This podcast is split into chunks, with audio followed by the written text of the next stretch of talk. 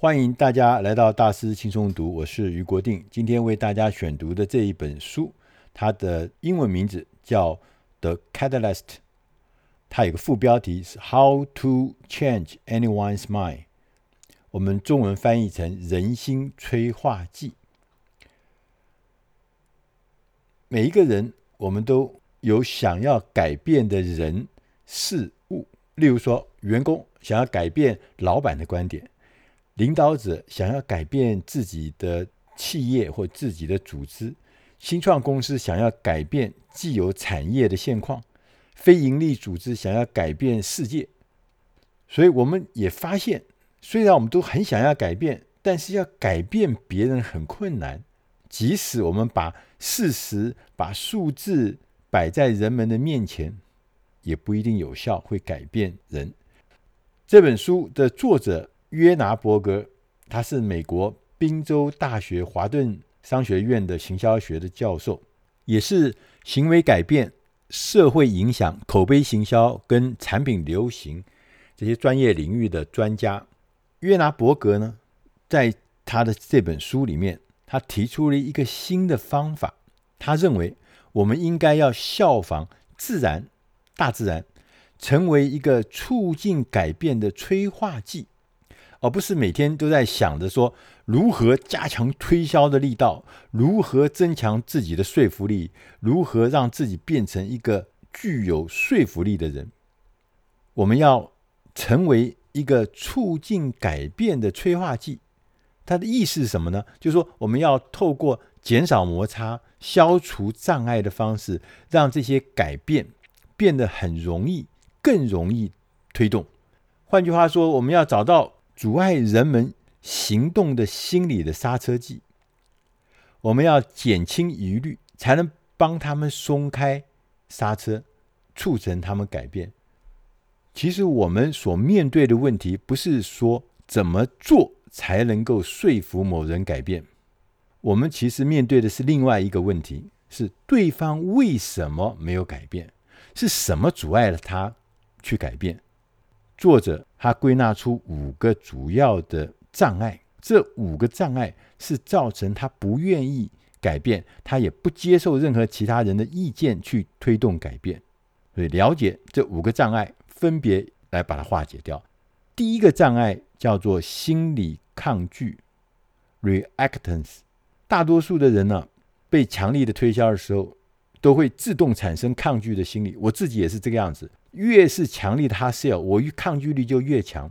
明明很多非常好的构想、非常好的服务、非常棒的产品，但是你讲的越多，我就是不要，我就是不接受。等等吧，再说吧，等等吧，再说，其实就是抗拒。所以，其实重要的不是你的东西好不好，而最重要的是你要帮助人们认为这个是他们自己的想法，他们才会采取行动。在书上举了一个例子，在一九九零年代的时候，美国的佛罗里达州每一年要花费数十亿美金来说服年轻人戒烟，不要抽烟。我相信很多的朋友，你在年轻的时候可能都有相同的经历。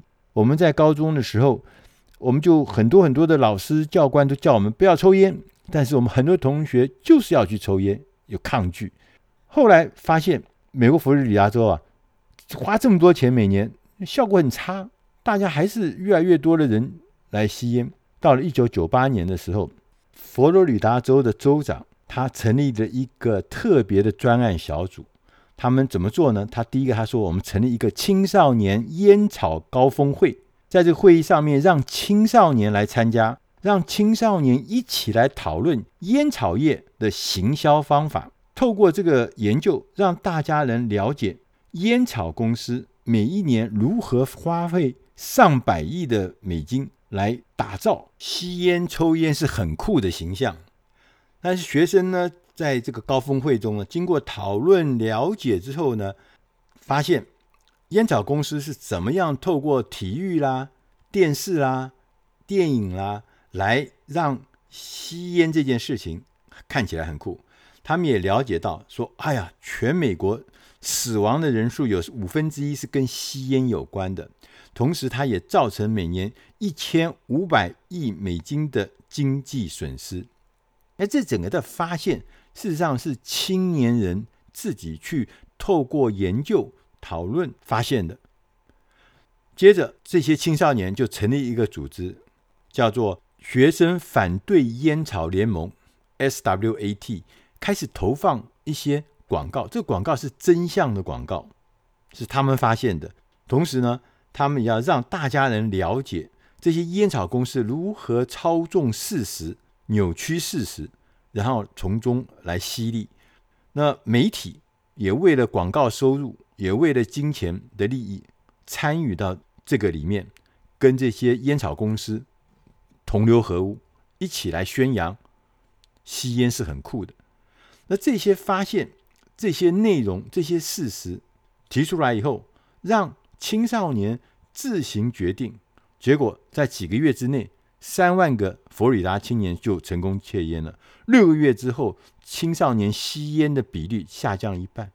他们这个广告从头到尾都没有要求说。请你停止吸烟，他告诉你的真相，而这个真相是青少年自己发现的，所以这可以减少心理的抗拒。这最好的方法就是用适当的媒介来鼓励对方说服自己，而不是直接告诉人们说你该怎么做，你应该怎么做。所以提供适当的选项是非常重要的，让人们觉得是他自己选择的，不是你在告诉他该怎么做的。同时呢，要提出问题，让他们朝正确的方向去思考，而不是直接告诉他结果。第三个呢，你要凸显落差，你要让他去发现想法跟行动之间是有明显的差异的。泰国曾经有过一个非常成功的禁烟广告，这广告就是有一个画面，就是说有一个年轻的小孩，只有五岁哦。大概五岁六岁的小孩，他走到一个大人的身边，问他说：“你有打火机吗？”就这么简单。以前我们都会看到小朋友如果要来吸烟的话，那一定会骂他：“哎呀，这个是坏处很多啊，怎么怎么的。”但是就这么一个简单的动作，让人去想说：“对我们说，孩子们，你对你有害，吸烟不行。但是你自己呢？”你自己也有害啊，那你自己为什么还要有打火机？你为什么自己还要有吸烟？第四个是从同理心出发，也就是从对方的角度去看事情，花时间去了解他，了解他的症结问题，试着去找出他为什么抗拒的根源。第二个障碍是叫做 endowment，就是我们叫做禀赋效应。就天赋异禀那个禀赋，禀赋效应，我们在心理学上讲，就是说你通常拥有一样东西之后，你会对这样东西的评价高于你没有拥有它的时候。所以对大多数人来讲，最好的情况维持现状。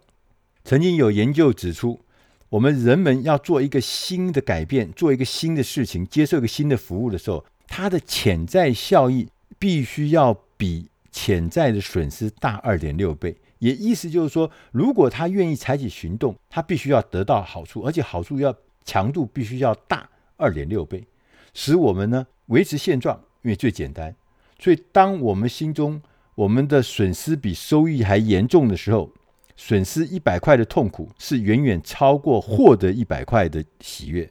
这种心理作用下，要促成改变，你必须要让人们了解。如果你不去改变，不去采取行动，你实际上是要付出代价。所以你必须要让所有人了解，明确的计算，不采取行动，实际上会蒙受多大的损失。同时，你要用破釜沉舟、不留后路的方法，让他知道说，如果你没有改变，你接着会有很大的不一样。第三个拒绝改变的障碍是。distance 距离感，我们呢常常只看得到自己期望看得到的东西，我们也常常希望自己得到的是自己期望得到的结论。所以，对于我们觉得陌生的、不在我们接受范围内的事物，不在我的名单里面的，我们通通都对它保持距离，甚至回避。因为什么？我们不熟悉的事情不要碰。要克服这个状况，我们应该第一个要找出中性立场的人，也就是说，他是一个没有强烈赞同或是反对立场的人。就好像大家熟悉，在打选战的时候，我们第一个要设法接触、争取的是中间选民，再由这些中间选民来帮助说服其他的人。第二个做法呢，是要减少要求，你要试着引导人们朝向正确的方向迈出一小步，不要一次就做太大的变化，也不要一次要求太多的改变。先从一个小步开始。第三个方法是移转阵地，先从我们双方已经达成共识的区块开始着手，然后呢，从这个同意的区块、有共识的区块呢，开始往外逐渐的扩大，然后呢，才可以朝向更宽广的方向、更宽广的角度迈进。第四个障碍是不确定性 （uncertainty）。每个人都讨厌不确定性。我们作为一个催化剂的话，它主要的功能就是要让新事物更容易尝试，而且鼓励大家亲自来体验这个新的改变。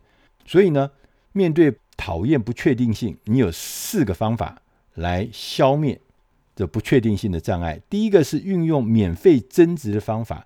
大家记不记得，Dropbox 是一个储存的平台，一个储存空间的平台。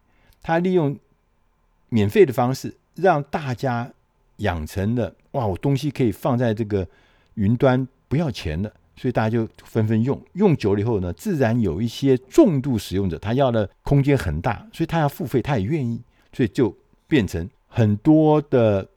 网络上的商品都是用相同的方法，免费增值方案创造它的消费者。第二个是降低预付的成本，譬如说网络商店，我们常看到有免运费的服务，还有退货的服务，这些服务其实很有吸引力，它比那个你给他商品打折更具有吸引力，这是有研究结果的。第三个是促使消费者发现你的商品跟服务，让他体验。最常见的就是超市里面免费试吃，你自然会觉得很棒，你就会体验它。那你从体验里面，你就会找到说，哎，这个东西还不错。第四个方法是让决定可逆，就是很多的网络上的电商或者说是实体的超商都提供一个方便退货、取消订阅的方法，让他这个决定可以逆。让他放心，就是买错了，我可以退呀。大师轻松读曾经介绍过一家网络的鞋店，是一位华裔的企业家，叫谢家华，他做了 Zappos，Zappos 的这个鞋店变成全世界最大的鞋店之一。他一年的营业额超过二十亿美金。大家知道买鞋子是很难的，为什么？因为大家怕买回来不合脚就很麻烦。他就是靠一个很厉害的退货政策。任何的鞋子，三百六十五天之内随时可以退，哪怕是你已经把这鞋子穿了破损破损的样子，也都可以退，而且不要讲任何的原因。这样子就是让所有的消费者觉得他的决定可以被逆，所以对于面对不确定性的时候，他有更放心的感觉。第五项阻碍人们改变的障碍是 corroborating evidence，就是我们翻译成确切的证据。就是我们缺乏确切的证据，让人觉得很放心的愿意去改变。当我们如果能够让越多的人提供这个确切的证据，例如像在办公室里面有越来越多的同事们说：“哎，某一部电视剧很好看。”当只有一两个人说的时候，你不会在意；当大家都在说的时候，你就会觉得：“哎，我要回去试试看。”这就是叫确切证据。越来越多的人提供越来越多的确切证据的时候，我们加入这个行列的可能性就越大。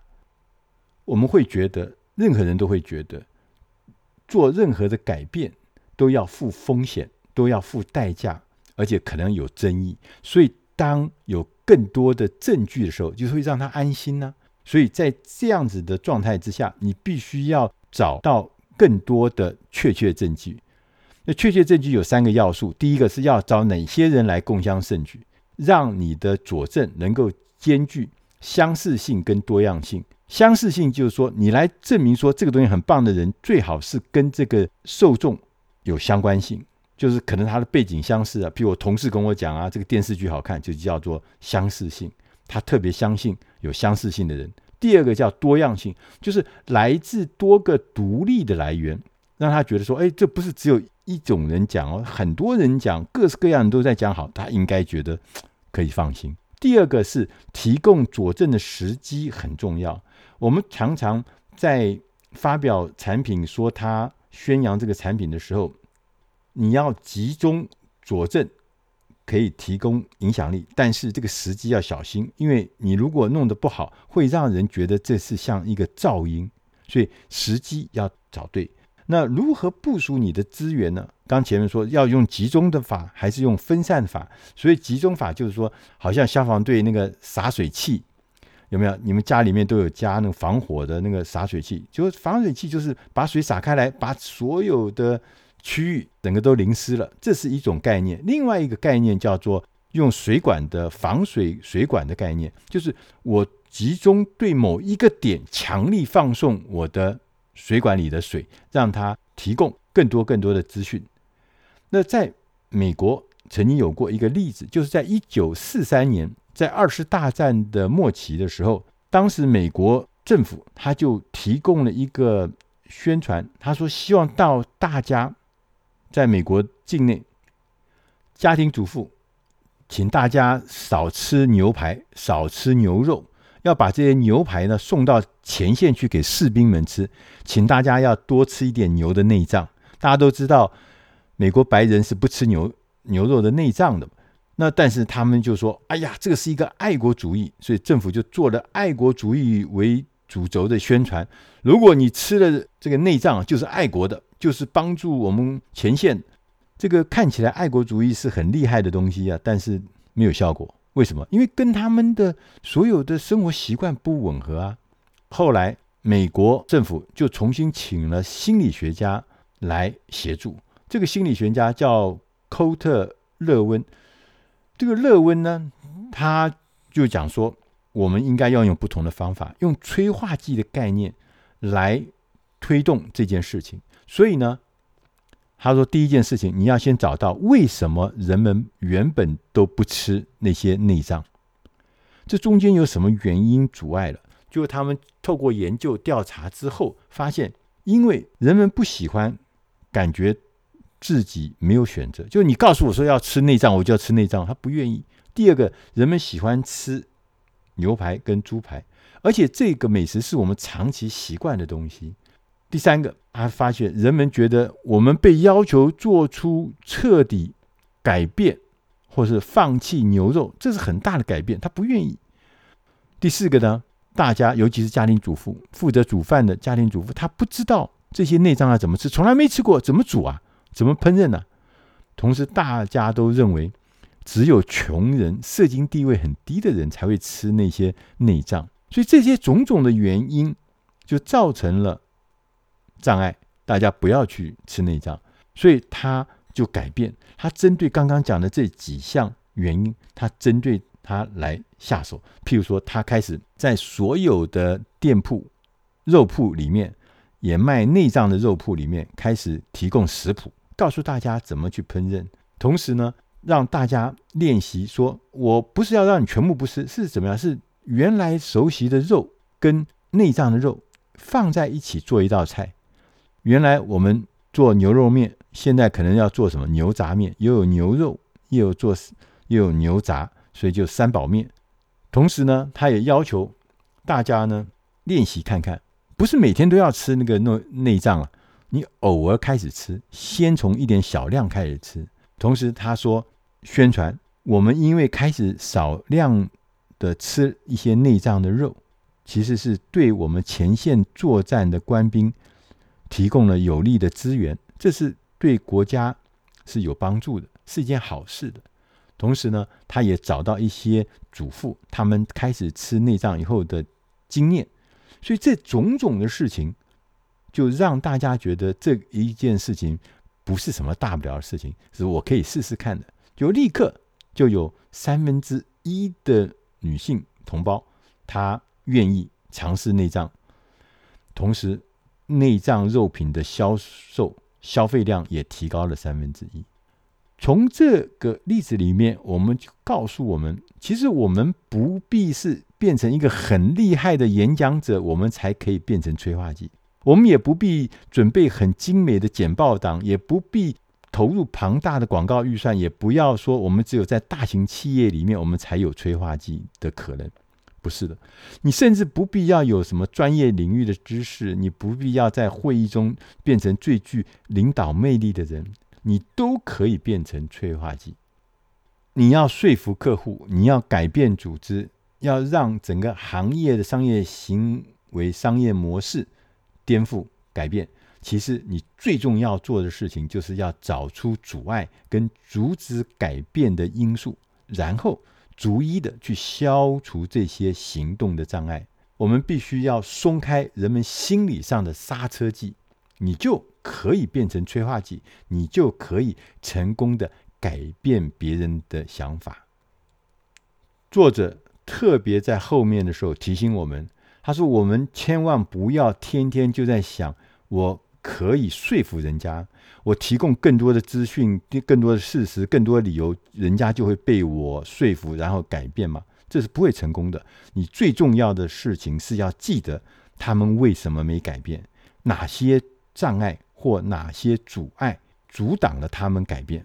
所以我们要让人回心转意，最好的方法是帮助对方减轻疑虑。以上的内容是出自《大师轻松读》第七百七十二期《人心催化剂》，希望对你的工作、对你的事业、对你的生活能够帮上忙。我们谢谢大家的收听，欢迎我们下集再会。